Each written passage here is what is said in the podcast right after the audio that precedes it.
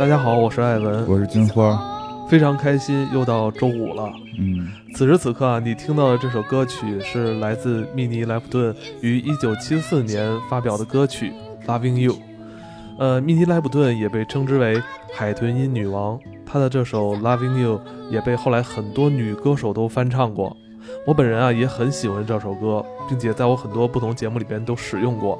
更值得一提的是，这首歌是她和她丈夫理查德·鲁道夫一起共同完成的。二人的相识和合作啊，也可以说是天作之合。但非常令人惋惜的是，这样一位天赋异禀的女歌手，在发表成名作的第二年就被查出了乳癌，并于1979年7月病逝于洛杉矶，年仅31岁。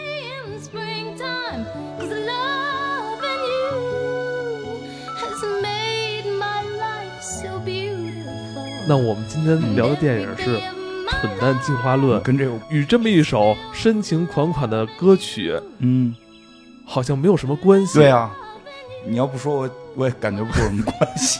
电影的女主角，嗯，就是咱们这个已故歌手密尼莱布顿的亲生女儿。哦。哦，神奇吗？我好像冥冥中感觉到了什么，这么一个天天才的女歌手，特别神奇。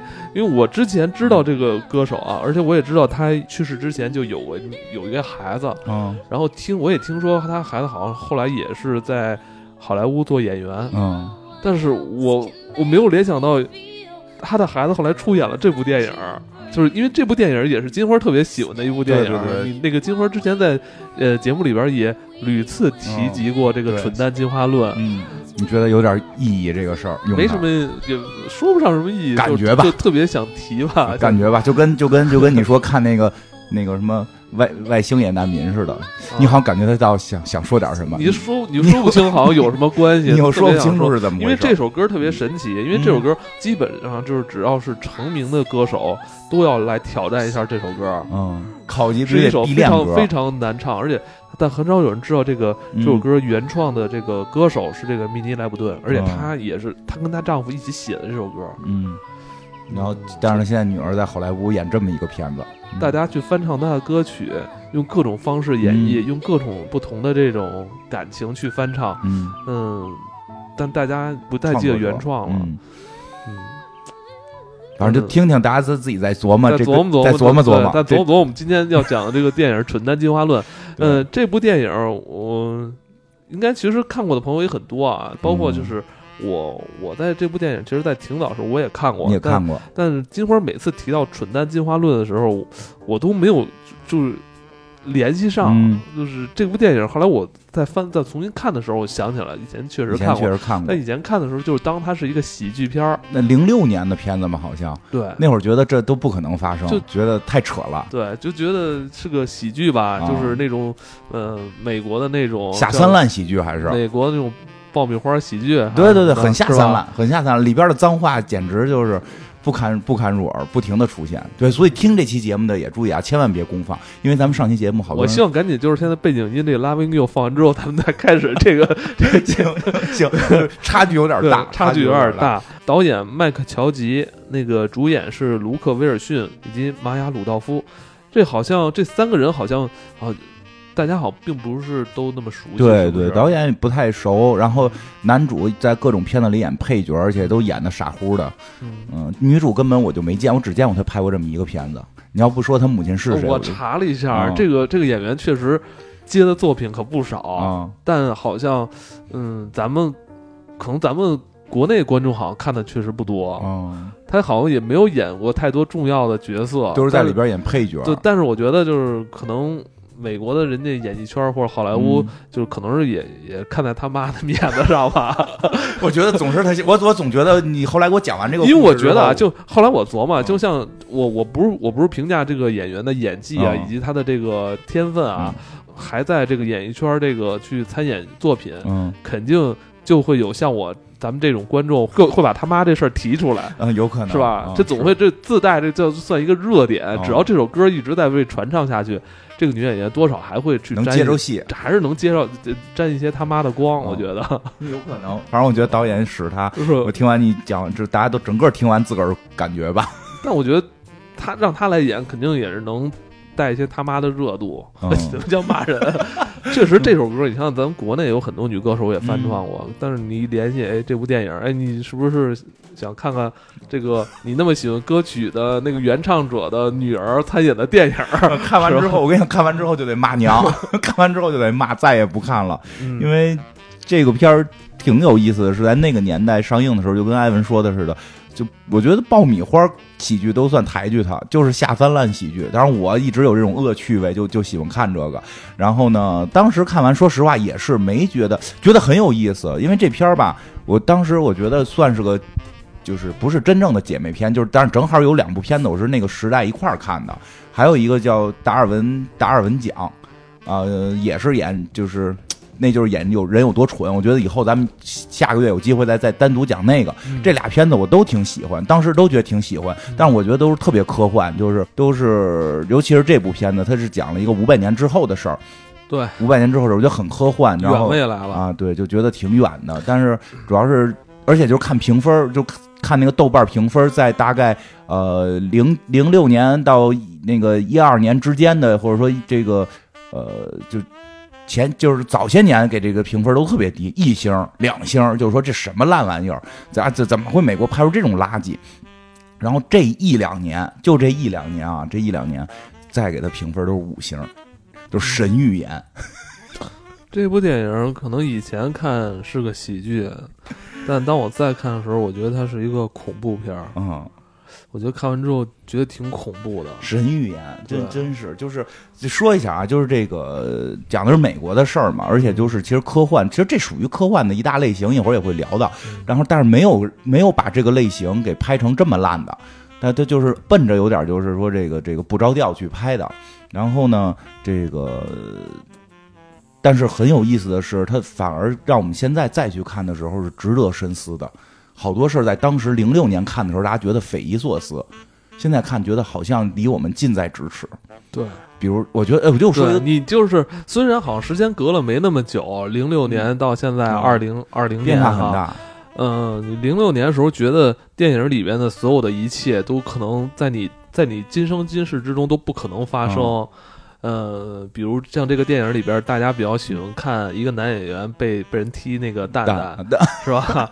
然后呃，他们那个最佳电影，好像他们当时那个好那个好莱坞那叫那个奥斯卡最卡。最佳影片就是就是一个屁股，对，整个影片就是一个屁股的一个特写啊，就是你你觉得这些都非常的荒诞，你觉得呃，影片所呈现出来的所有内容，嗯，是与你遥不可及的，但时间。仅仅只是过了十四年之久，移动互联网，你会你会发现这个电影里边所有的一切，每天都在充斥在我们生活，就离我们很近。但是有些是变形了。我跟你讲，就我重看的时候，一会儿再讲剧情，我先讲一个我最直观感受的，我就心里一颤的东西，就是它有一个就是讲五百年之后人怎么看电视。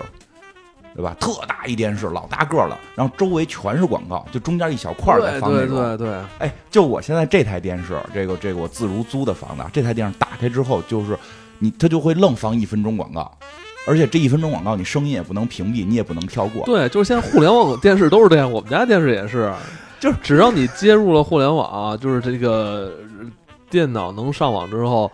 它它就有那个广告时间开屏，开屏就有广告，你而且不能控制，你不能控制。这就我就说，但是也可以控制。对于我来说，这个我可以控制。怎么控制呢？重新刷它的固件。你专业呀，你专业。我当时我我每回开始电视的时候，我现在。就自个儿自个儿跟这玩我就无所谓。我突然就想，哎，这样我小时候我自己屋里有一电视，我夜里趁父母睡觉，想偷偷玩会儿游戏机也不可能。一打开，马上就各种广告，哒哒哒什么的这种就都开始出来了。对，哎呀，我觉得特别。我跟你说，这就是为什么互联网很多互联网品牌电视便宜的原因，就是你虽然它便宜，但是你已经。有，因为他已经就是怎么说呢？他默许让你去接受更多的广告了啊。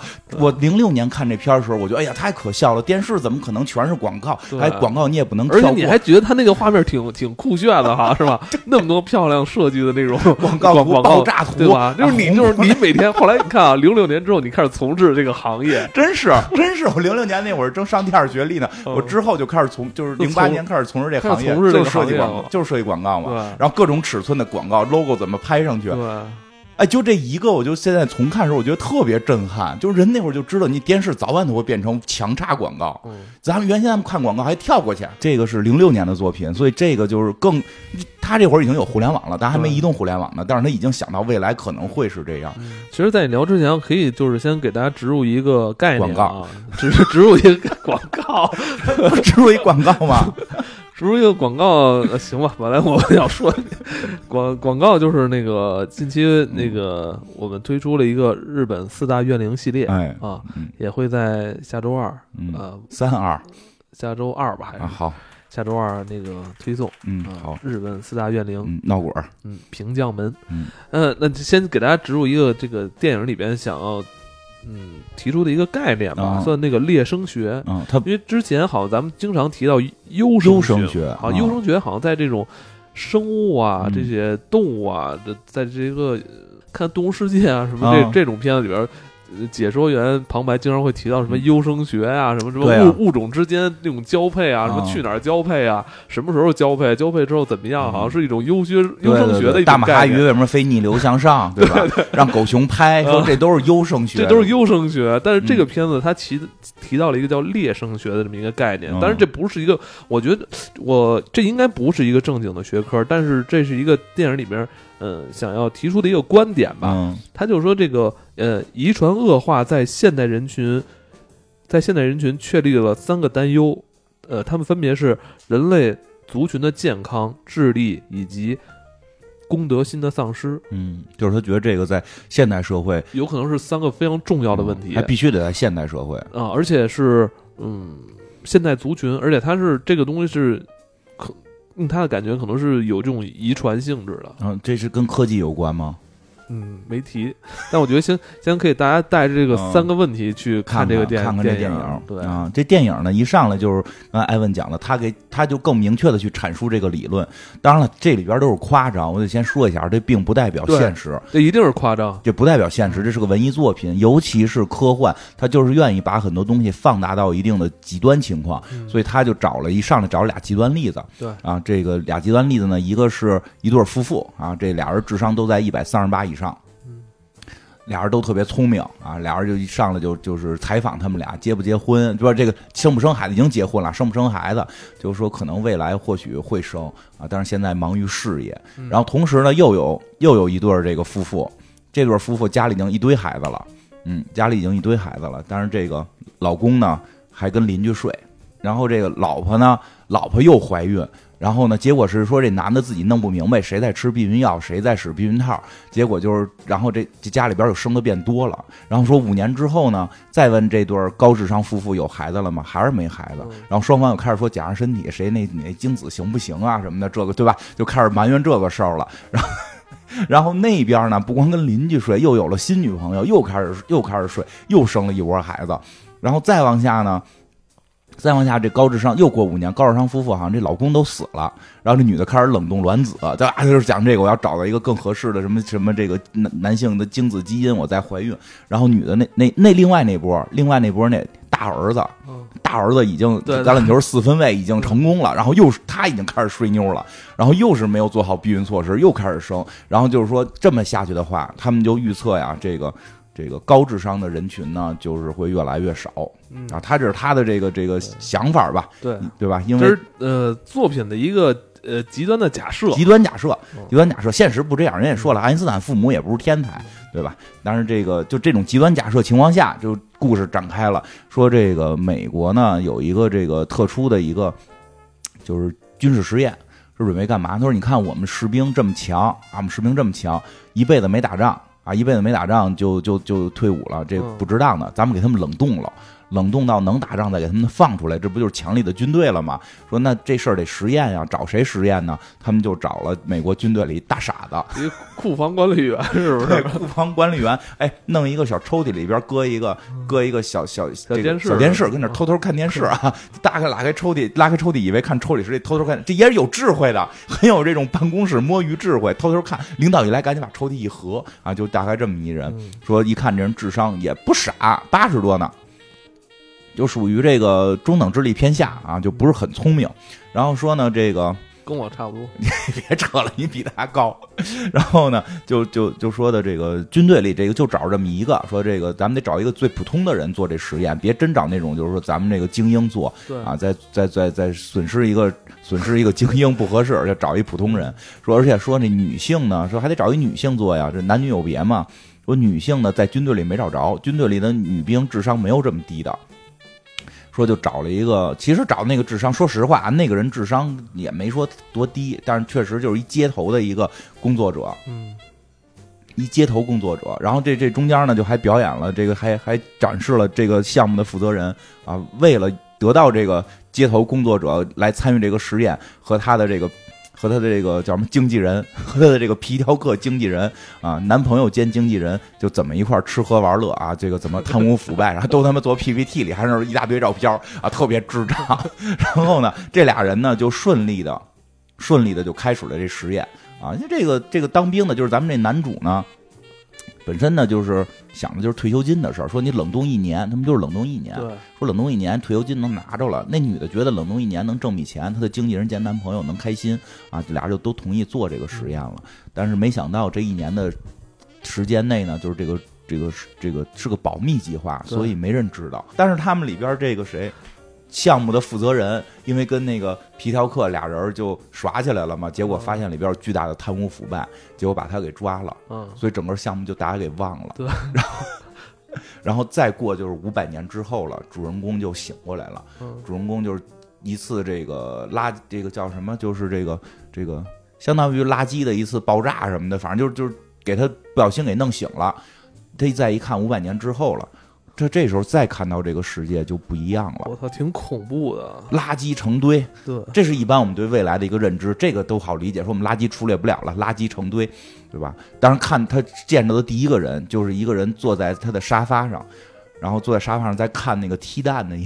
我也说一下踢蛋那个电电电，就是叫什么电视剧？短视频。短视频，呃，其实在美国很早之前就有了，一直就有，而且我以前也买盘看过，叫那个蠢蛋。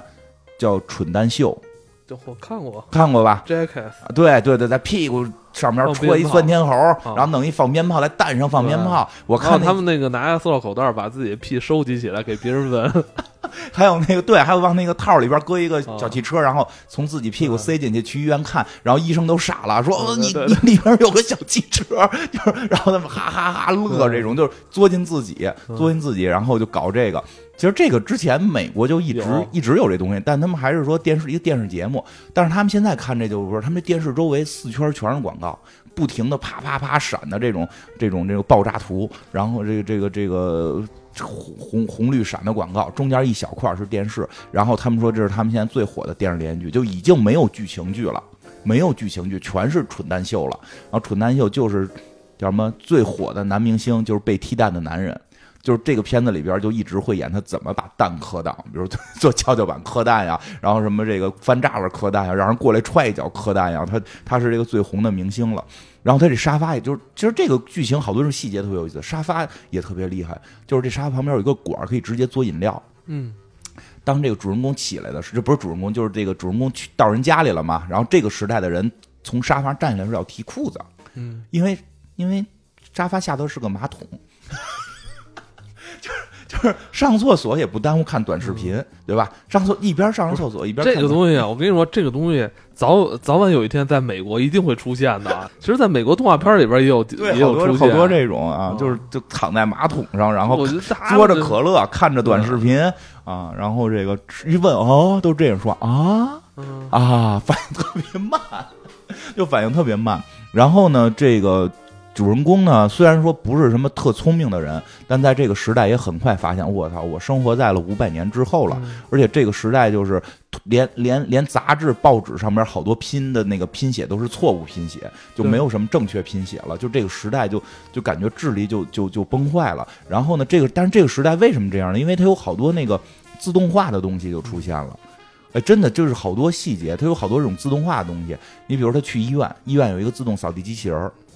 但是一直在撞墙，也没有人想把它给掰过来，对吧？因为它是自动化的，觉得它该自自己能解决这问题。那个自动自动扫地机器人一直撞墙，然后去分诊台问护士说：“我现在不太舒服，我想那个看看看一下我的病什么这个那个。”哎，那个自动分诊台就是那个护士，就也是一脸呆滞，但是它有一个特别漂亮的面板，上面有各种的叫 icon，就是就就我们原来做那个，哎，我看到那儿我就，我就之前我我那个服务的那个卖药的那个那个 A P P，我们用了一年多的时间就在做那个。彩色的，上面有一个小的一个 icon，然后能够让你感觉出来你这是得什么病。对，比如我心脏不好，他画一桃心儿，心脏疼、屁股疼、脑袋疼，就没有文字了，只有这堆图片，然后是彩色的，闪着光，然后护士就会听他说说的，我现在哪儿不舒服，就开始手在上头找啊，你这跟这个这些画里哪个相像啊？哎，我觉得特别瘆得慌，就是我之前零六年看时候，是不是挺恐怖的？对我零六年看时候，我不觉得这是个事儿，我当时觉得就是。我有两年的时间从事的工作就是干这个。对啊，你现在再看，觉得挺恐怖的。就是要研究人类如何更简单的通过一个图形和一个颜色，能够找到它所对应的疾病。对，我觉得，而且他那个系列设计的非，就是那个片儿里那个系列设计的非常到位。咱们一看都知道哪儿有毛病，生孩子什么脚疼、脑袋疼、心脏疼、脑脑子出精神出问题，对吧？这就。很很很难说的一种感受，因为我从事两年这个工作，这个工作其实很有意义。本身我觉得这工作是很有意义的，我能让人在软件上快速的找到我该去摁哪个钮。但是在这个片里再去展示的时候，你没发现后来你像那个你你给他们设计完这些 icon 之后，其实你就没用了。后来不是让你去干别的工作了吗？是啊，是是不是？是的。后来让我卖药，因为我在看的时候，我还觉得，哎，是不是以后设计人员还还有份工作呀？后来发现，半年之后也不也不太需要，不太需要了。那套设计出来之后，设计就完了，设计好了。我就是在公司设计两年，大有一年多是设计这个，后来就是让我去卖药嘛。嗯，对啊，就已经进化了吧？就所以那个时代也没有设计师了。对，那个时代设计师可能都是两三百年前设计完的嘛，设计完的嘛。然后就就就他就给他指一地儿去看病这种，那个。但是你那会儿挣的多呀。税前差不多，我操！税前差不多。现在不是完全没了吗？所 所以你就下岗了，就是所以现在下岗可能在让你一年之内就挣挣出好好几年的钱啊。后来，但是当时没觉得呀。当时觉得我这个，还觉得还能继继续能啊？你看我这小标志设计的啊！你看我这让人不看字儿能找着哪儿有病啊？对，没想到，没想到可能后二百年都没有我我的工作了，所以现在就失业在家了。真的，所以我那天我想到这个，我觉得也是，因为我看那太有感受了，太有感受了。我做了，我做了一年多是这个事儿，就是你设计完就这样了，你不需要再改进了。人类也没有更多的疾病方向，就是它会有更细节的疾病，但没有更大的疾病类型让你去选了。而且更多选择的话，就是但但是当时我们做的时候就是说，你不能有更多选择，你选择再多，用户就迷茫了。你必须一屏之内就大方向都找好，就是这就是这几种病，我知道我摁哪儿我就能进去找了。但我每次用那个软件的时候，从来不用那个，都搜是吧？搜索还是主要搜索？你那有明确的目的的，就比如你是带着，就是我我没病，我去里边看看，是吧？对对对，没病去里看看看看是不是有病这种。哎，我是不是肚子今儿有点不舒服？点进还好，我们这给你推荐药，我们这给你推荐药。你要是上百度，你觉得今儿肚子不舒服，一查就是癌症，对吧？今儿舌头一看有点白，一查癌症晚期，就是吧？别上百度随便看病。然后这个说，但是真的就这一个细节，我觉得他琢磨的特到位。而且这是这时代没设计师了，对，这时代没有设计师了。然后这可笑的就是他那大楼上面那些。那些什么单位的那个字母，有的就是没排下，没排下，没排下来，那个比例没算好，是吧？都不是说这个这个单词写写没有写错的问题了，直接可能这个单词可能是八个字母组成的，太长了，后边那个就写在下一排，后边那仨字母是拧着 竖着写了改，就一看就因为设计师都没了嘛，设计师做完这些 icon 都都都没有工作了，所以大楼新盖的时候就没人算我这字大概有多大，我这大大楼。能够全给搁下没没有到底下就直接就拐弯了，特别不着调。然后反正就是一些细节，就这个这个什么看病啊什么，就是全是检查，这都好说。我觉得特好玩的是后来，就是说，因为因为就是说他这属于这个一查他没有那个身份标志，对，这个时代人。都有一个二维码，啪一扫，这个是好多科幻都有，就是那叫什么那个《飞出个未来》里也提到过，就是在未来是每个人都会有个二维码，或者有一个什么植入的芯片，就一扫就知道你是谁，你干嘛，你你去过哪儿，这种大数据，就这个他这一看你没这东西，你没这东西就犯法了，警察就抓他，就很快给他抓住了，抓住之后就特别逗，去这个监狱里边。就让他这个测智商，然后问了一道四级是四级吗？二级的英语题，二级的英语题是吧？说这个啊，这个一辆公共汽车，第一站上来三个人，第二站下去两个人，问你一共有几站？他自己都特迷茫，两站。哦，答对了，他就成了这个世界上最聪明的人了。对吧？虽然也进监狱了，也进监狱了。进监狱之后也是，他就突然发现，哎，这时代人怎么都那么笨笨的呢？这时代人怎么那么笨笨呢？就骗他们呗。那就虽然他在这个这个这个现实，就是这个原来的时代，二零零六年的时候，他属于智商不太高的，但在那儿他碾压所有人了，逮谁骗谁，对吧？就骗监狱里那帮人，就直接说，哎，我走错队了，我该出狱啊！那你出狱，你就啪给大嘴巴，啪傻帽，出狱你站这边，你去那边。哎呦，前头这些都是铺垫，前头这些都是铺垫。哎，后边就是这个，呃，那个对，还给他审判过，对，给他审判，请来的律师也不向着他。律师就是他一开始冲进人家的，冲进人家坐马桶上看那踢蛋那个，那律师也不像，说你不应该职业道德律师应该向着我吗？他说不不是，就是就是你你打扰我，你把我们家玻璃砸了，打扰我看踢蛋了，我就就得弄你。而且这个世界里边人好像普遍，嗯。觉得他说话也不太对劲儿，觉得他说话娘娘腔。对，我觉得这个咬文嚼字儿是吧？对，这个就是最有意思的。第一，就是他那个辩，就是在法庭辩论那一场，那会儿还没有移动互联网呢，但是他已经感受到了某种前兆，就是大家就说说他是个娘娘腔，应该定罪。啊，他他打破我玻璃，打扰我看了那个踢蛋，然后那个人就站起来，我开始以为就是他要一对儿，就是他作为现代人，就是有智商的人一一通演讲，能让大家臣服呢，对吧？就讲我是一个人类，我应该有我的权利，我是从什么这个过去来到这里，我现在需要基那个要要要看病什么这种，然后说了一通，然后大家说你们听是不是娘娘腔？爹爹陪着他哦是 娘娘腔下去不？确实，没有人听你在讲述你该你就是你就就是你想去讲述一些东西的时候是复杂的，你要去讲述，但实际上就是你的对立面根本就不会听你讲什么，他就说你是娘娘腔，对你他就找一个他就找一个陪审团们听到会高兴的词儿说你是娘娘腔，对吧？你或者你是什么什么，你是什么什么，然后大家哎呦他就是那什么什么，然后就啊定定罪了，因为在那个世界里边的呃那些人好像。对于语法都已经不太会了，而且也不，而且单词量是非常的少。对，而且他每个人就是人觉得恐怖，你就觉得那些人他是有点偏向于那种未未开化的野蛮人的感觉哈。就是，对，就是还不还跟纯野蛮人不一样的是，你能感觉出纯野蛮人是在为了生存的努力。嗯，就是那些词儿可能都跟生产有关，就是说咱就说语言诞生于劳动嘛。但是他。这世界，这个世界里边的这些人说话都是污言秽语。对他们就是能够用各种词来形容什么什么各种生殖器官，嗯，或者编一些什么雷霆嘎巴，对吧？雷霆嘎巴，什么无情哈了肉，就就都都。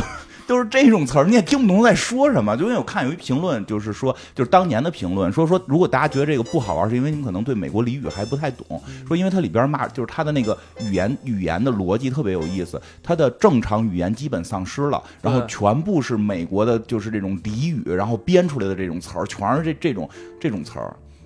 如果咱们你你把这事儿你把这事儿改成什么呀？就是什么他是娘娘腔或者这些词儿，因为他是翻译翻译不过来，你就想到现场所有人不会去说，我应该要要要平等，我应该要要怎样，或者说去给你讲我的逻辑，所有人都在你说雷霆嘎巴兽，百因必有果。就哦，你还真是，你刚才说什么平等这种词儿啊？我觉得就也挺娘娘腔的，是吧？没有雷霆嘎巴厉害吧？对吧？对吧？你为什么定罪？你为什么今天站在这儿？因为百因必有果，你的报应就是我，就。别就哦，对吧？对吧？怎么惩罚他？来一个紫金锤？人家大家只在乎押韵不押韵这事儿。你甭说他们那些俚语是不是还都听着挺押韵，特带劲儿，哒哒哒的一段一段的。但是，一到正经词儿，没有了，没有了，没有了，全是这种词儿，而且他们也听不懂了，听不懂。那个到后期他们在努力学的时候，其实还挺有意思的。对，就是这个。然后呢，就这段第一场就真的有，就是你是就是你是一个法法法法庭，我想正经去表达我到底做了什么，咱们是不是要聊一些法律，聊一些逻辑，或者聊一些什么的时候，没有人跟你说这个，就整点那种热词儿一上来你就入狱了。嗯。啊，底下咔一鼓掌就入狱了。入狱之后，反正很很轻松的就脱狱了嘛，很轻松的就脱狱了。但是呢，就是这个他好像是找了他这个律师，就是他第一回见这人，就问这人，就是说这现在五百年之后了，我想回我那个时代，能不能回，对吧？然后那律师就跟他说说的这个就是能回，那个呃不是，就是说说说那这个你们这个时代有时间机器吗？对啊，有。不可能说你们都傻成这样了，能有时间机器？以前人发明的。这主人公想有道理啊，这科技你看，它肯定得，你看那堆按钮，那都是设计师当年设计过的，设计的时候都是好事儿。那设计完了都用不上了，没工作饿死了。可能时间机器他们以前也发明了，time machine 嘛，对吧？咱得来 time machine，然后就是说有时间机器在郊外带你去啊。说的那个，他说的就是，然后那人就说我不带你，就是开始不想带他去。他就说我这么跟你讲啊，我带你去。就是我带你去，然后我给你存下一笔钱在以前的户头上，然后通过这个银行利息，五百年了，你能得到很多钱，能得到很多钱，多少钱？你能得到什么？一百亿。这还不够做，这还不够做那个机器的钱呢，对吧？就是那个去玩那机器得就用那机，太时间机得花钱。他说，然后就开始胡说八道了，说那我给你二百亿，就开始跟他瞎算账。然后对方脑子也不行，就被他骗了。然后说走路走时候还得带上一个人，因为当年呢是跟我一块儿这个做这个实验的还有一姑娘。这姑娘呢，这个是个画家，因为这姑娘实际是从事街头工作的，她不好意思跟人说，骗人说自己是个画家，说是个画家，我要把她给带上啊。结果他们在街边就发现，这个这女的就是在这个社会就吃特别开，对对对，吃特别开，老本行嘛，在街头站着，我你别管好不好看，那身材有吧，对吧？尤其是那种，其实找这女的，就是就是，我觉得这个就是她特别符合美国的一种那个那个那个相对阶层不是很高的那种审美状态。啊，大胸大屁股，你对吧？那那种劲儿，然后就街上一堆人，就有人追着他，就追着我给我给你钱，你能跟我那什么吗？嘿 嘿嘿，对吧？那女的就特急了，那女的一看就是以前，虽然以前可能可能在在现实这个时代她混不好，但是在那儿她就开始玩玩弄这些人了，说你在这等着我呀。你会发现就是，呃。向他示好的那些男的，好像那个面对他的时候智商都下降了，更低了，更低了，就那种说，那女的说，那你你愿意等我几天？就是说我愿意等你呃两天。那我是按时间收费的，你得把这两天钱先给我，有道理。老他妈不着调了吧？然后这女的就就继续从事这工作了。然后这个但是街头呢就被这个男主男主人公发现了，就开着车带走了，说咱们去做那个时间机器回去。然后这时间机器呢是在一个 说不上来是什么地儿，一个大型的一个一个这个应该是商场商场吧。娱乐中心，娱乐中心，大型商场里说有这个时间机器，他们往回走的时候呢，结果这个这个，比如就因为这什么女的要上厕所等等这些原因，这男的没有抛下这女的，女的半截上厕所，还是被警察给抓住了。但是这回呢，就以为这男的还要入狱呢，但发现不是，是他们见到他们的总统了。啊，这太精彩了！就是他首先见到了他们内阁，内阁又跟他说，就内阁就是一堆人。胸口戴一大银牌啊，大挂一大银牌，说我是什么什么部长，就都是说我是什么部长，就这么说话。说你是查出来智商最高的，你帮助我们。然后这会儿，哎，总统来一黑人大哥，长发披肩，说 WWF 的这个 冠军，是吧？色情电影的明星，所以当上了美国总统。零六年呀。他不，他不知道后来真的有参加这个。后来是不是美国有一个总统也是打那个 WWF？对，虽然他不是在台上打，他是在台下的那个那个打的。对，就是后来有一个美国总统，是是，他是跟 WWF 的老总是朋友，他经常去 WWF 里边进行场下的对抽大嘴巴。这视频还在网上，现在也能找到，互抽大嘴巴。那是秀哈啊，对，是个秀，啪啪互相抽。但他特别喜欢这个，特别喜欢这个，因为就喜欢 WWF，呃，就这种。这种这种劲儿，对吧？然后也他他也曾经在好多电影里出演过啊，什么《小鬼当家》里，他这个这个都出演过。这个真的，你说这是不是预言？当时绝对想不到，说参加过 WWF 假打这个，我挺爱看那玩意儿的，因为那玩意儿它是个剧本，它是个表演。但是当时我我都知道那是假的，但我就看个乐。但我真没想到，有参加过 WWF 对打的人，能够最后在美国当上总统。我觉得太胡编了，太胡编了。可能五百年之后吧，没想到五十年都不到，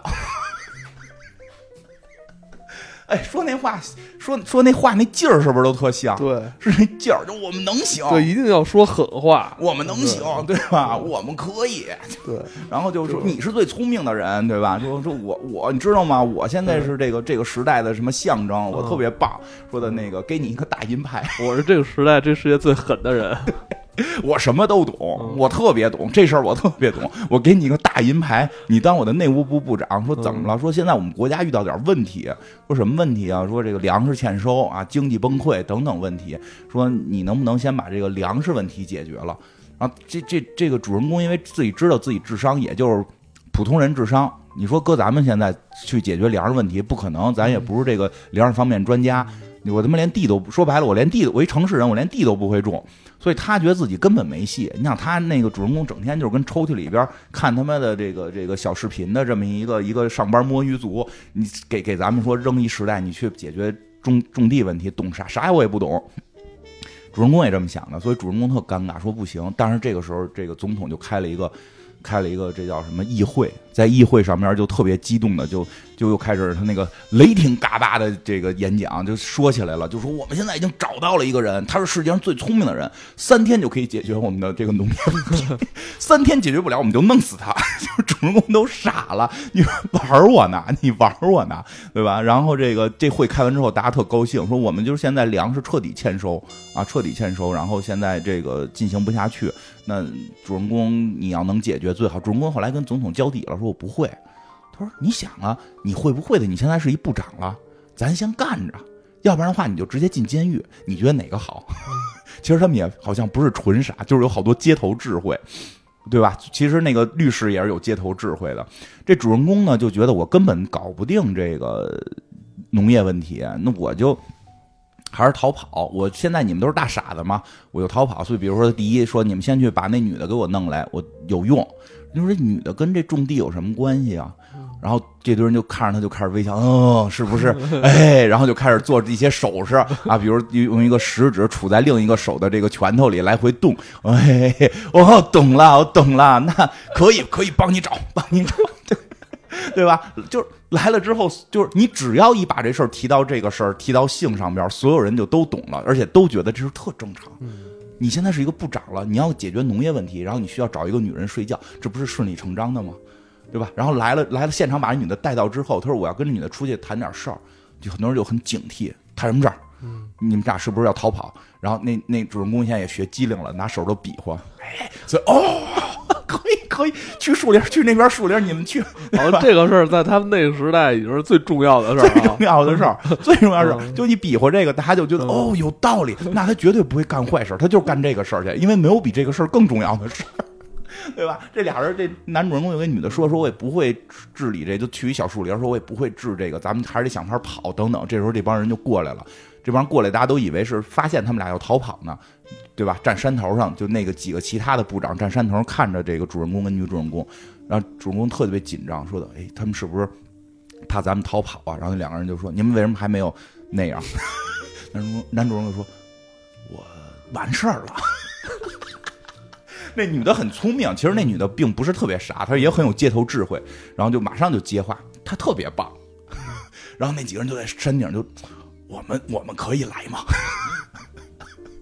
没人想过种种庄稼，但是呢，就是在这会儿，他们在庄稼地里边，它是一个自动化庄稼地，因为那个时代已经全自动化了，都是自动喷水，然后自动耕地，但是庄稼就不长。对，这时候问题来了，他们发现。给庄稼进行灌溉的不是水，水嗯，是是是，好像加德乐，好像它里边提了吧？是是加德乐，是这种功能性饮料。功能性饮料，对，我觉得这是特别厉害。就是后边一场戏，也是我觉得这个片子里边特别特别，我们现在去看的话，特别有意思。对，然后这个回来之后，这男主就问那个其他部长说。你们为什么要给庄稼去灌这个饮料？功能性饮料为什么？因为因为加德勒说这些庄稼需要他提供的电解质。就是崩溃了，他需要水。那不是那问你？那你知道什么是电解质吗？电电解质就是庄稼需要的东西。因为加德勒这么说的，一定不会是水。水在马桶里，只有冲屎才用水。我们不不不喝用马桶用马桶里的东西种出来的庄赶紧稼。喝一口你那功能性饮料。呃，我们那个每次录音，那个 金花一定要喝功能性饮料，真的。为了兴奋，哎，真的这一段这一段我觉得但其实你不喝的时候也也挺兴奋的，只是只不过这个饮料告诉你，我需要我需要里边的电解质。哎，那段太精彩了，那段太精彩了，真的好好回忆，就是好好体会一下，它不是一个简单电解质的问题。嗯我们现在讨论太多问题都是你在这说一个，我真觉得是浅显易懂，庄稼需要灌水的问题。嗯别人突然会拿出一个极正确的跟你说，不对，我觉得我这个对啊，比如说我觉得一个我这叫一二三正确啊，其实。然后你就会问一二三正确是什么？你你所说的这两个字儿的词儿你自己懂吗？你只是认为这两个字儿的词儿是是普世价值观，你自己懂不懂？你这两个字儿所代表的这个词儿背后的含义是什么？在历史上是怎么发展的？从当年从然后是是是都有过什么？因为这两个字导致出的悲剧，后来社历史上怎么发展？后来到了到到了近代社会又发展成什么样？你们什么都不知道，你们只是觉得我只要喊出这两个字就是对的，电解质，对吧？电解质两个字儿，电解质，嗯因因为电解质是对的，电解质是我们需要的。我们是需要电解质，但你你也得明白电解质是什么。现在你还需不需要？嗯因为那片子里多少说了一句，说就是确实可能，因为因为我觉得那片子是有一点儿还是有点逻辑的。就这些人为什么能活到现在，是因为当年确实有有智慧的人用电解质来灌溉。当然，它里边也提到，是因为那个那家公司收购了农业部。因为据说这个事儿在历史上好像是真实出出现过的，在美国就是好像就是这个牌子，它好像当年是出现过一次，就是等于是行贿的行为，把把把他们美国的一个一个是农业部还是还是什么卫健健康部给收买了，就导致出现了美国出现了一批就是玩命喝这种饮料，然后导致因为最早儿我我不知道这事儿，就是它真的有没有用，我不知道啊。但是曾经有一段时间，就是那边篮球运动员在场上不都喝吗？那都是给钱喝呀，对，他连穿什么鞋都是给钱呀。对因为这 因为电视转播嘛，对啊，嗯，我们每次打球都要买那个。啊，是啊，我录节目都得买一个类似的，就是，但是你知不知道什么是电解质？因为就是说那会儿好像说最早的时候，它里边确实有电解质什么的，让庄稼能长。但是说你不能年年这么灌，说年年这么灌，这地已经变盐碱地了，对没庄稼长不出来了。对，然后说那灌什么呀？他说要要用水来灌溉。因为在他们的理解里，水只在马桶存在，因为他们的日常饮料只有就日常是不喝水了。我承认，我现在日常也不怎么喝水，主要喝饮料。但是你好歹保持点理智，你知道水是好的东西，对吧？你吃药好歹也该喝点水，对吧？但是他们现在就在他们的世界观里边，就这点我觉得特别，这片子这点特就是特别有意思，就是在这儿，因为他们的世界观里，水只在马桶出现了，所以他认为水跟屎是同同样的东西。他他已经不能理解水是可以灌溉的，哦，水是可以这个喝的，他已经完全不理，就没有任何现实的这个逻辑了。他就是因为有有一波有一波人在告诉他们说电解质是好的，而且电解质确实在早期是好的，没有人告诉他们。你常年用电解质灌灌灌灌庄稼，电解这这个你地就变盐碱地了，嗯也没有人告诉他们就是这个原始是有水的，嗯所以这些人他们的认知里就是来回来去就是就这句话折腾半天，因为有电解质啊，电解质是好的，因为都因为多乐士说了，就是庄稼需要电解质，我们也需要电解质，因为水在马桶里跟屎一样，我们不可能用水。对，甚至反正反正男主在这块儿跟他们掰扯半天。我觉得那段确实太漂亮，真的想想现在太多人就是都不知道你所说的那个词儿是什么意思，哦，这俩字儿了电解质。仨字儿、俩字儿、四个字儿、五个字儿都行，就不管真的太多人在说出自己说的那话的时候，自己都不理解自己说的那个词儿是什么意思。但是加上那那些词儿，再再配上一些狠话，就会觉得你这人特别酷。啊，还很正确，对，还很正确。说的这，而且而且而且你你现在说的这个这个事儿，是跟正经用水灌、用水去浇灌的这件事儿就是屎，因为我们看到的水跟屎是在一起的。我操，你还就是这个，你今儿这个是不是得智商稍微高点才能听懂你说这话呀？没有就说片儿里的事儿嘛，片里是不是这么演的？至少得智商高到呃八十五以上了才行。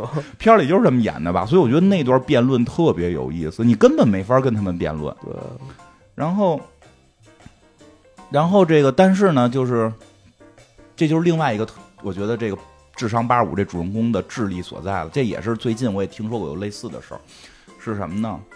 是他说他跟人解释了半天电解质和这个灌溉这事儿都解释不明白，但是最后想了一办法，他说他能通灵，他跑到庄稼地，用一瓶水和一瓶杜这个杜乐士就跟这个庄稼聊天儿，最后说庄稼说他想喝水。啊想喝水，然后就让这些部长说你过来，你好好听听，你听听庄稼怎么说的，你你有没有听到庄稼啊这种这种，你听这声音听到了吗？哎，他就代表他是。啊，我听到了。啊，庄稼确实说他想喝水，就是。最近我看前一段看过一个事儿，特别逗，就跟剧没关系了。就是说有一个医院，就是其实他们在看好多这种这种就是比较严重的这种这种慢性病的时候，这个患者都特别不爱听，就是觉得没用，相信偏方治大病。但是后来从一个时间开始呢，发现突然他们这儿的好多患者呢是特别坚信医生的，而且是来点医生，说我要哪哪哪个医生给我看，然后这医生怎么说怎么怎么听。说你你这个以后就早睡早起，就真早睡早起。说戒烟就戒烟，说吃什么药吃什么药。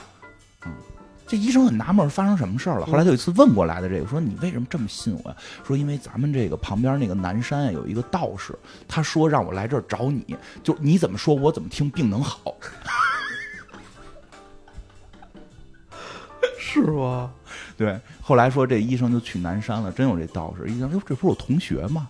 道士就说：“说原来我咱们不是都是学医的吗？我也学医的。后来我实在是我治病跟他们治不起这气，我就用点这个学医的一些手段啊，包括又会点什么这个这个传统的，我就上山假装道士给人算命。”我又给人算命了。其实来这块儿就是一号脉，或者一看面相，一问病症，我就知道他大概是哪个病。但我这道观里又不能治这个病。我说我就跟他说，你去哪哪个医院，我那几个同学我都知道在哪哪哪个科，去哪哪哪找谁，你听他的一定灵。他们特别信我，而且大部分确实治好了。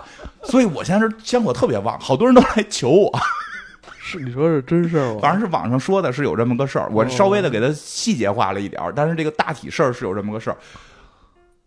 这是不是跟 跟这跟庄稼聊天一样？哎呦，你觉得这真是看到这儿就往后看每一步都觉得特特别戳中一些现实的东西。嗯，那最后他用这种方法就真的哎可以种庄稼了，但是马上出现另一个问题了。其实他就是说这庄稼不喝不喝多乐士喝水，但是结果老百姓的理解可能不行，就觉得多乐士，哎呦我天哪！庄稼都用通灵，都已经说想喝水了，那我们也得喝水。所以多乐士是坏东西，所以就就股票就不要买了，就就这这这是一个坏企业，这是一个黑心企业，股股股票降到零。但是呢，因为这会儿呢，你想连几个什么，连几个什么农业部都被多乐士给收购了，已经是全民都是他的这个老板老就是这个这个员工了。就这个在就是那种大企业。好多这种大企业控制国家命脉的这种，就是国外比较多。这种资本资本主义社会这种情况，有时候还真是比较容易出现。就是大企业它能反而能控制国家命脉。对，就这种时候，它比如这一个企业占国家百分之二三十的这个这个 GDP，那它就就就就是富可敌国了嘛，对吧？这这周围就有些国家是有这种情况的。那这种情况一出现，马上就出现的问题是，老百姓全没工作了。咱们讲黑水那期不就是吗？就是就是那个杜邦在的那几个。州什么的就都对于调查杜邦很生气嘛，对对吧？甚至他们认为我们吃这东西没毛病。哎，对，再插播一下，就是黑水那个主演不是那谁吗？啊，绿巨人班纳博士吗？他好像最近又有一片子吧？啊，那片子叫《我说的都是真的》。真的吗？是真的吗？是真的。那天我看那海报了，我我如果没看错的话，应该是他演的。我回头也看看。那你说这，我说不是真的，这片里边也有这类似梗。他说我说的都是真，说的都是真的，对吧？这片子里有类似梗，就是就是就是这个主人公的名字是什么？就主人公有个正式的名字，但是他实际上在报名的时候，他就说那个人问这个这个这个。这个他自己先说了一个不是这样吧什么的啊不是这样吧，然后人就以为这是他的名字，然后就问他这是你的名字吗？就就说的那个就是你重复一遍你名字之后不是哦你就叫不是对吧？然后那个你是不是是那你就是最后他叫他叫不确定先生，就大家就暴动了，大家老百姓们也因为一看庄稼没长起来，都一天过去了，庄稼还没长呢，所有人也没想过庄稼需要时间长，所有人也没想过庄稼时间长。当你庄稼没长的时候，我们就认为那就是因为它没有电解质。嗯，我真的真的再说一句，电解质是好的，但你你想说它好的时候，你最好是是弄明白什么是电解质，别别喊着电解质就就就什么你都用这个去去说人家不对。对吧？你这这个这个种地这事儿，你得浇水，你得施肥，确实要保证一定电解质，但你得你得先浇水嘛。然后呢，但但是老百姓不等涨，不等这庄稼长，因为现在我最直观的看到是我失业了，而且里边提到了一个，说他们现在人事部门已经不是什么，终于没有 HRD 了，是一个电脑在管，根据股票下降直接开人。所以最后连 CEO 都被开了，因为股价降降太低，连 CEO 都被开掉了。是通过一个计算机算法算出来的，然后所以所有人都失业了。这个时候，总统能干的事儿就是把这个把主人公给定罪，给定罪了。嗯，这女主角算是没什么事儿，女主角没什么事儿，因为不是她干的嘛。女主角其实一直都不太重要，一台不太重要。说。说女主角说已经在星巴克什么当 CEO 什么的了啊，但是里边的星巴克已经被多乐士早就给吞并了。他有过一个那个他们历史演变，就是那个几个国家就不是就几个品牌谁谁占多少谁占多少，对对对，就多乐士赢嘛，就是多乐士赢全多了多乐士油漆啊，不是叫什么那叫舒德是那个。加德勒，加德勒，加德勒赢吗？说错了，加德勒赢吗？加德勒赢之前，那个星巴克是占过一点点的。对后来星巴克也被打败了。星巴克打败之后呢，就变成了一个街头工作的小馆儿。嗯。所以那个女主，对吧？她后边有一个有一个演，就是一堆男的在排队要进去。星巴克前头贴的都是那都是那种美女剪影了，已经是。所以这女的就被被星巴克给雇佣了，就雇佣干嘛？大家琢磨吧，就还是从事老老本行了。然后。这个时候，就是这主人公呢，就是就是开始了一个这个，就以为就定罪嘛，对吧？正经判那不可能，那个时代定的罪是参加一个叫养老院的电视秀。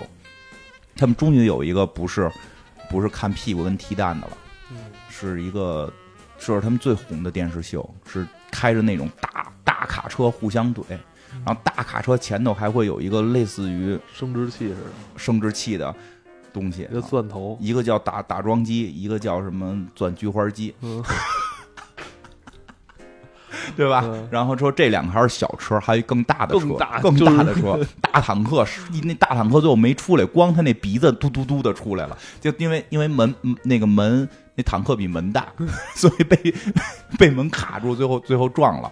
然后这个男主人公呢，男主人公这边开的就是一小机，什么那要算什么车？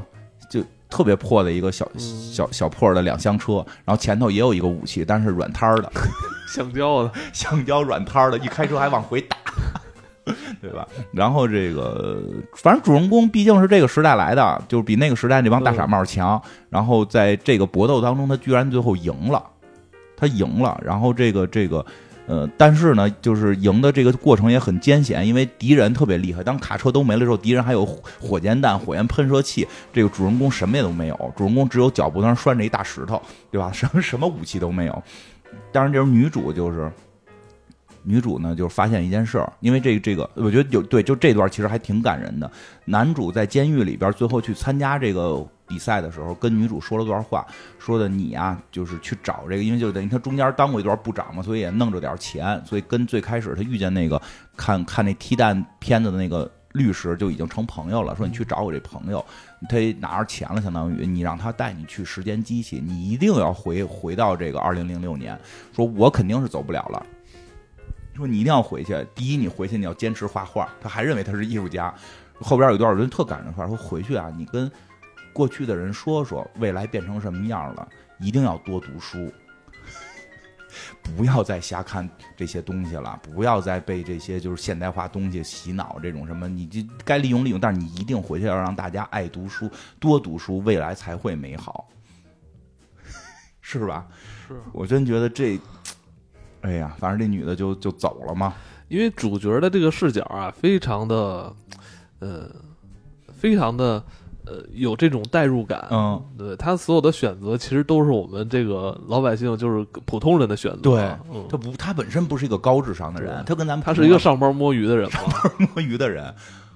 对，就是就所以他自己的一个成长反省也就认识到了，因为他一直在说，就是就是他原来就一直在说，就我都快退休了，你就是你能不能让我在这儿再看两天？我就虽然在这儿不会有事，然后对吧？老那个他领导说你要该该那个你走，我找了一新人来代替你。他说那我得交接一下吧，就是你还这工作需要交接吗？交接怎么撅屁股嘛？你赶紧给我滚起来！就就大概这这意思，对。然后这个，所以他就那段话，他等于自己也承认，觉得还是应该有知识。其实我觉得，他虽然一开始的故事情节里边去讲到了一些说的聪明人生聪明人，傻蛋生傻蛋，所以傻蛋比聪明人生的多，最后世界变成傻蛋。但他并没有到后边还去说回去鼓励人多生孩子，他并没回去说鼓励这个聪明人多生孩子，而是说鼓励让每个人去多读书。对。并不是一个纯基因的一个观点，而是他是去担心，在很多家庭里边，当读书不是成为一个说爱学习、读书有知识不成为一个美德的时候，那你这个整个家里边的后边的后代也都可能会不爱读书。你就是我之之前我那节目也说过，我说最可怕的不是附庸风雅，是连附庸风雅你都不做了。如果爸爸是个附庸风雅人，家里边搁着好多书，全都没看过，那没准你儿子拿出来一本一本看呢。你儿子也知道，哎呦，爸爸就是。可能没那么有文化，但是特别追求文化。那我是不是能就至少我知道我该去追求什么？怕的就是父母家里一本书也不看，对吧？天天看那个，就刚才你看那些那儿咯咯乐。因为刚才我录之前，我给艾文普及了一些现在的一些视频吧。艾文头回看，什么感受？我。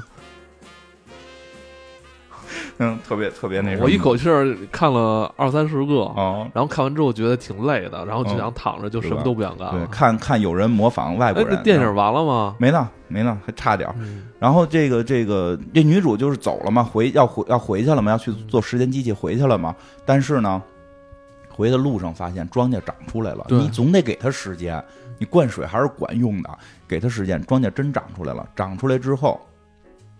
他就是说，那咱们就把这事儿给给想法让，让那个在比赛的这个这个男主和整个这些美国人知道呗，让美国这帮傻帽们知道庄稼是真长出来了。就他就利用这个，因就就她是个就是她是个女人，在整个这个这个世界里就横通了。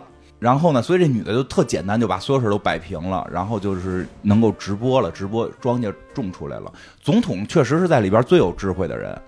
你得得承认，就是支持总统的人比总统傻。不要以为这个就是他们的总统真是个大傻帽，他们的大傻帽是选总统的那些人。总之，这个总统所以一下就说：“哎呦，这庄稼长出来，这个是对我有利的。”于是他就他就是终止了这场比赛。这个主人公就这基本就快接近结尾了，这主人公就成功的成为了。这个国家的英雄，因为他种出了庄稼，然后他说我想回去，然后这个总统开始还不让，说的这个说的你，我这个还有这个通货膨胀的问题，你给我解决一下啊，是吧？然后那会儿底下那帮人特别有趣，那帮大臣说话就已经开始开始在说复杂的英语了，但是说的特别不利索，嗯，就对，就是他那个。就是什么，就是什么什么什么，我不会说那么多英语，就是特别复杂的长专业专业单词都特别长。对，他就上专业单词了，但特别长，就吭叽半天，最后把这专业单词说出来，就至少感觉出来，这个主人公在感动了更多的人之后，大家知道知识还是有用的，大家在努力的开始回忆，好像以前我们有一些比较复杂的词语，虽然我说的还不利落，但我要努力的把它说出来，虽然说的还驴唇不对马嘴，但是。在努力的去说了，然后女主就说她不回去了嘛，她就觉得这时代她比较比较爽，比较爽啊。对，包括里边您穿那些衣服全是 logo，他们的所有衣服全部都是由广告组成的，所有的设计上面全贴的是各种 logo。然后呢，这个时候最开始说知道时间机器在哪儿那个人就说了，说的那个别去时间机器了，骑一趟也挺贵的。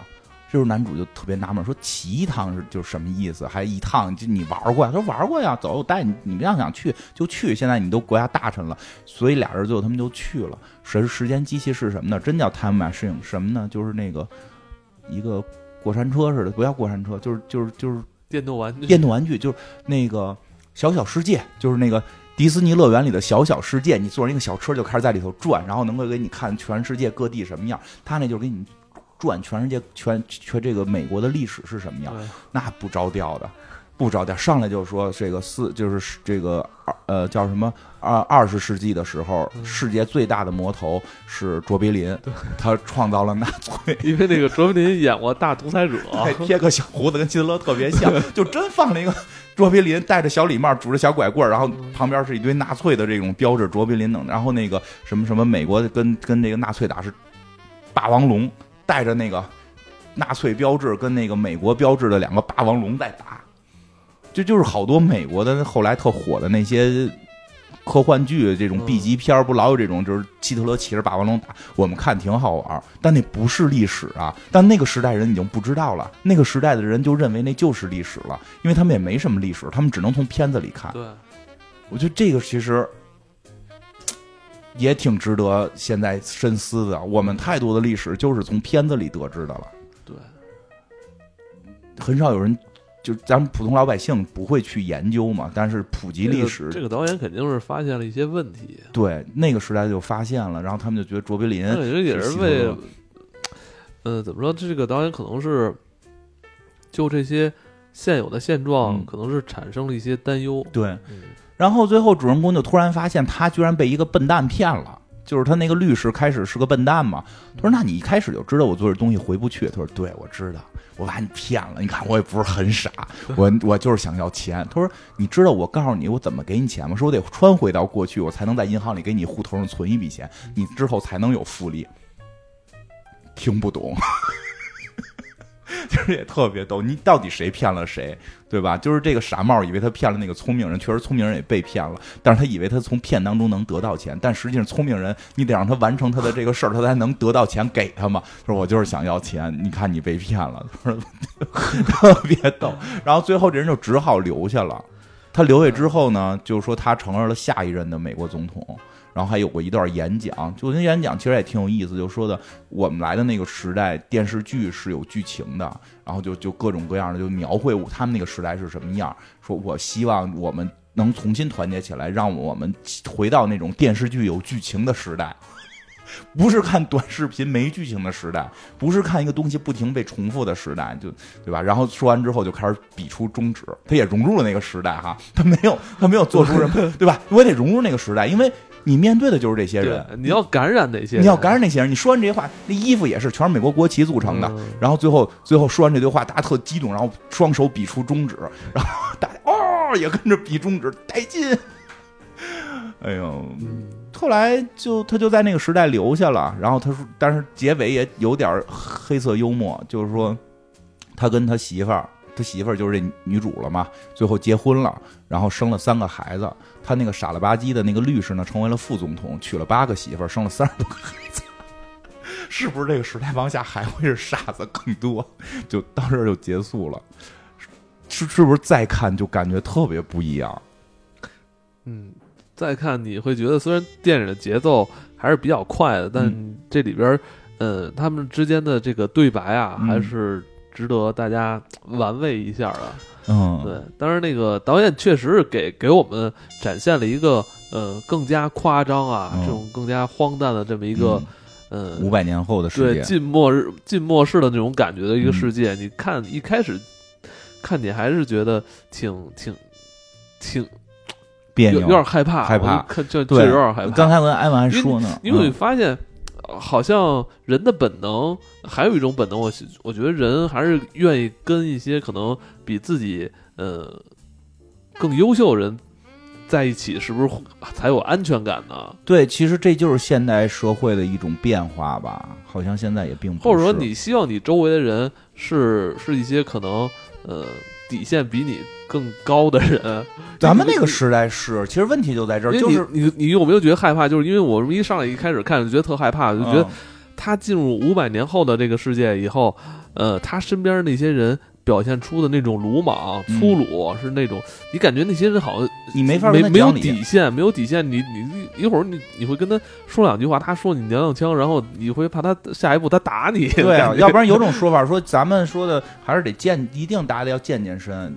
嗯，练习练习这个这个一些搏击，比如说什么这个这个柔术啊，或者拳击啊，或者嗯现在练剑道，他们还有练什么菲律宾棍的，就是就是就是练各种这种东西。说因为你让自己变强壮的核心目的不是去打人，而是让傻逼跟你讲道理。哦，所以你他妈真你你他妈当真了是不是？你真在练啊？啊，对啊然后你也希望有一天能当这种体育明星，然后你是不是？对对对，当体育明星，然后受人追捧我也问这样，我也对我 操！我开玩笑了，但没有没有，我觉得你应该不是开玩笑的。但是确实有那种说法嘛，你不是在练剑道吗？对啊，就不是人就是确实有那种说法，说你练你练习让自己身体强壮的核心目的不是欺负人，是是为了不让是为了不让人欺负你，是为了让傻逼跟你讲理。嗯，嗯，然后那个，而且这这一类其实，呃，说实话，我就就是这个这类还挺有意思的。但是我看弹幕，好多人就都觉得这片儿特别无脑，但是我不知道弹幕是什么时候的。现在去看，它很多表达都好像跟这个时代又开始有些接近。那是那是十四年前的电影，应该算是十四年前的电影了。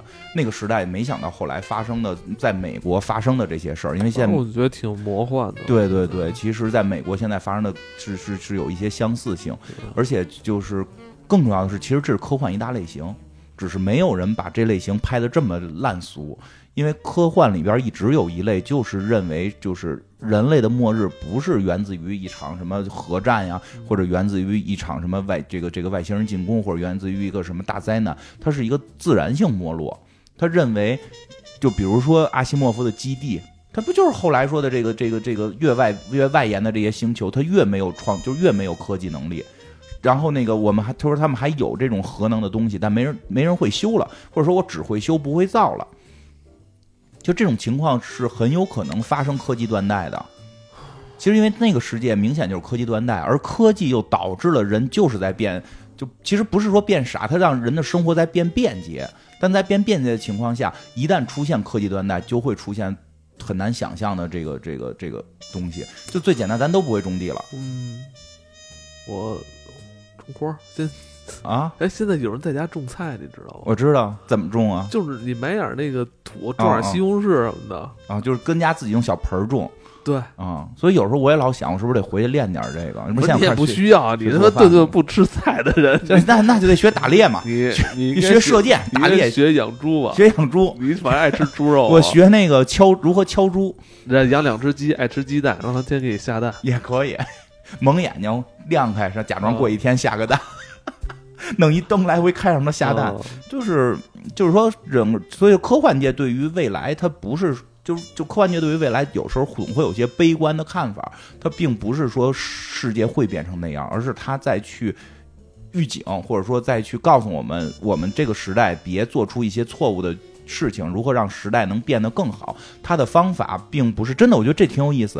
我觉得这个就是他会去讨论好多科幻会讨论好多类似这种问题，会不会科技断代之后，人类出现这种这个科技的滑坡？但之前的高科技又导致我们丧失了很多能有的能力，因为也有说法说现在没有博物学家嘛，就是我什么都知道点儿。以前这种人很多，因为科那会儿的科技是就是科学还不高呢，每个科学领域其实人都可以去探索。嗯，现在你想物理站到前沿，你可能就一门就是把物理给弄透了，最多就是把数学带上，你可能生物就不行了，因为都太尖端了。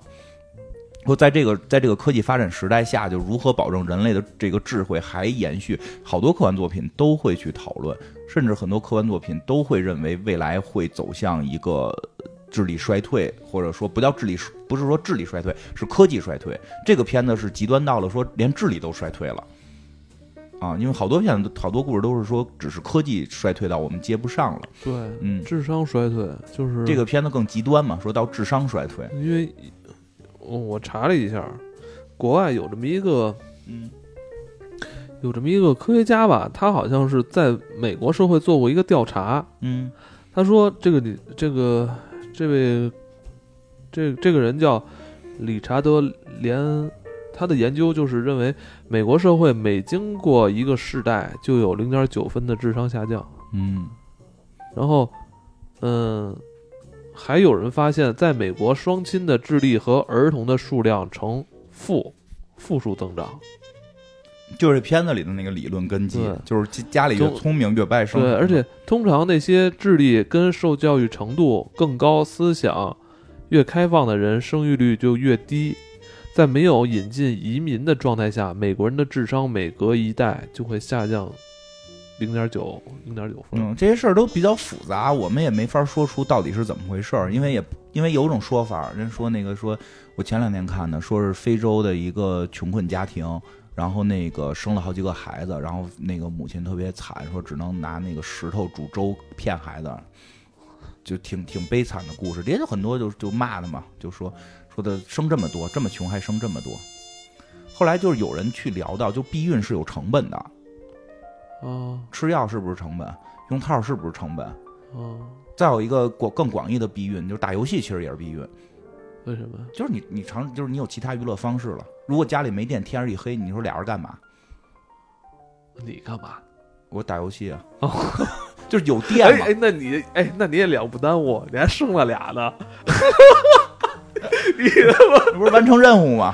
完成任务吗？我就是完成完成你爸的成就啊！就现在我看完这片儿，我觉得就是有有点意义，有点意义，就是是对这个这个。但但是确实是这么回事儿。你说人家就是说家里边没电，他们那个非洲村里不通电，两口子不让人结婚嘛？那结婚躺床上抱着睡觉，那那不是就睡睡就就就来了嘛？那来来了，他本身没有经济实力去避孕，他就会产生孩子，所以就是其实我觉得这个从基因遗传这块儿，我觉得倒不是一个特别大的问题。，对因为这个还是我觉得还是跟后期的教育有关系，教育以及这个呃这种社会的这种有有关娱乐化这这方面，或者说现在已经不能算是娱乐了，已经就是一种消遣，或者说它已经是你生活中组成一部分了。像你说的这种电影里的这个视频是吧？嗯我觉得，嗯，这个可能是比基因遗传那个东西更严重。对，因为像那片子里边比较有意思的就是那个，他不是那个那个说他们那个时代的男明星就是被踢蛋男嘛嗯，啊，就是那个被踢蛋男去哪块儿就是做就是做演讲或者出席的时候，都会有那种观众跑上来踹他蛋一下，对，说这是一个模仿，因为他在片儿里就这样，然后我哐踹了他，他就啊捂着蛋，你看我做了跟片儿里一样的事儿，我是一个模仿。其实其实嗯怎么说呢？我总觉得人类吧，它这个它是一个有机的机器，嗯，这个机器里边是存在漏洞的，连就是这这个机器里是有漏洞的。如果抓住这个漏洞，抓住这个漏洞去利用的话，就真的有可能把人类彻底玩傻。因为因为你种地或者说你干什么都是要从前辈那儿学嘛。嗯其实连小动物也一样，小动物也是就是就是你得学怎么捕猎，都是从父母那块儿的一部分的模仿，一部分的天性。但是呢，这个东西如果被抓住了，这是人类本来是为了让人类有智慧的一个一个机制，但这个机制如果被现在的科技给抓住之后，去去去给去给利用了，反而可能会让人类的智力下降。其实这个真的是值得，我觉得值得人类学家或者社会学家去去研究、去思考的，该如何保持人类的这种智慧。这个我们这种电台我们说不利索，我们这叫节目，我们说不不是专门搞这个的，但是我就提出来这个事儿是这么个事儿。怎么着？你思考呢？思思思考这个事儿我。思考思考。嗯，那你在想，你说是不是发展到一定程度？哎，我觉得咱人可别就这两两三千年就就、嗯就不行了，还撑不过恐龙呢，还 啊？那咱这么比没撑过，咱这么比，跟恐龙可差太远了。嗯咱们还笑话人恐龙，嗯，也还好的是因为就是，但我不是说这是个，我老老觉得当时那两部电影是姐妹片嘛，还有一个叫叫达尔文奖嘛，嗯，以后可以以后六下个月我可以就觉得聊达尔文奖。咱这个。别别老一天到到晚嘲笑人什么什么那个恐龙不会用手机，嗯 但人家活的年头长啊。达尔文奖就是说，人类呢总会用最傻的方式死掉，以警告其他人类不要当傻蛋。哦所以说，在这个世界有一个组织叫达尔文奖，就是每年给最傻帽的人颁奖。但那些傻帽都是傻到死的。哎，其实真的是这样。你就突然说到这儿，我想起来了，就是有的时候你怎么看这个事儿，说个跟这片子关系不大，但我觉得还挺好玩的一件事儿，就是这两天说那个那个叫什么《古惑仔》的漫画大结局了。嗯，说的，因为我小时候特别害怕看《古惑仔》，因为我实在看不了一堆臭流氓是特 正义啊。里边儿这过激了。因为就是实话实说，小时候被劫过嘛，就都是劫，过 就是老被劫，在学校里老被劫，老被打，就就就是老是那些。你他妈那么老高不骚高笨壮的，那不行。那后来呢？就是后来说，实际上漫画跟电影完全是俩东西。嗯。电影电是那个漫画是表彰先进工作者是吧？嗯，你可以这么理解啊。漫画的核心的意思是，就这帮人没有一个是好人，最后全都是众叛亲离，死的死。就什么山鸡说，我看那个介绍，因为我没看漫画，说像山鸡跟陈浩南不是是是是 CP 嘛，就相当于在电影里好兄弟啊，我都去。台湾当黑社会老大了，回来要替你替你那个报仇什么的。说实际在漫画里并不是，而是陈浩南不是给人什么山鸡媳妇儿给女女朋友给睡了，山鸡就为这事记恨陈浩南，然后最后山鸡去了台湾当老大，然后就要压死陈浩南，最后陈浩南派派兄弟把山鸡从楼顶上扔下去摔死了。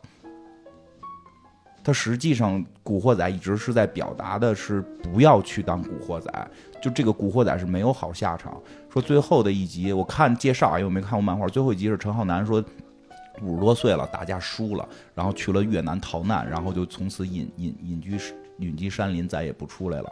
然后他的所有兄弟不是背叛他的，就是就是被杀死的，要不然就就被他杀死的，就没有好人。但是我们当初那个电影说为了票房说拍的就是特别，我操，就是侠肝义胆兄弟情。我不爱看古惑仔是原因是因为我觉得。我喜欢看那个以前《英雄本色》那种那种黑社会片，那算黑社会片吧？小马哥，嗯，因为可能是先入为主了，所以我我对于很多港片的概念还是停留在小马哥那种周润发那个时代，嗯，什么喋血双雄，李修贤跟那周润发，就我还是停留在那儿，就是我觉得是那种我喜欢看那种。你说他是有黑社会东西吧，但是我喜欢看那种有点英雄情节的在里边。国仔是没什么，他就是国仔里边我因为我不我不太能给他定义成那种有英雄情节的东西，所以我也不太爱看。我没有那么深的感情吧，但是有人也喜欢，我觉得他至少也有一部分，嗯，就是有有他的这个受众吧。因为那个原作者就是漫画原作者，后来对电影也特别不高兴，就是说他并不是我想表达的内容，我想表达的是一个相对正向的，我只是用黑暗的方式去表达正向，就是告诉你不要成这样的人，这些人没有好下场，啊，这个什么兄弟情都是虚假的，但是你的电影里完全表现出另一个状态，结果让我觉得兄弟情那就是还是英雄本色里边，对啊，周润发、张国荣那他们跟狄龙，我觉得那个三个人枪林弹雨之下表现，我觉得那才是真正的兄弟情。但就是说，他是想告诉你，当什么黑社会、当小流氓不好。嗯。但是呢，在随着时代的变化，这个东西它被变成了，哎，当黑社会、当当当小流氓挺好。就是你明白，其实可能原作是想表达不好，但是呢，在商品化之后呢，突然就在为了这个迎合什么东西，为了挣钱，就变成。我觉得他就是每一个时代，每一个时代那个就是受受众反应不一样。嗯。它本身这个这两个就是迭代的。嗯。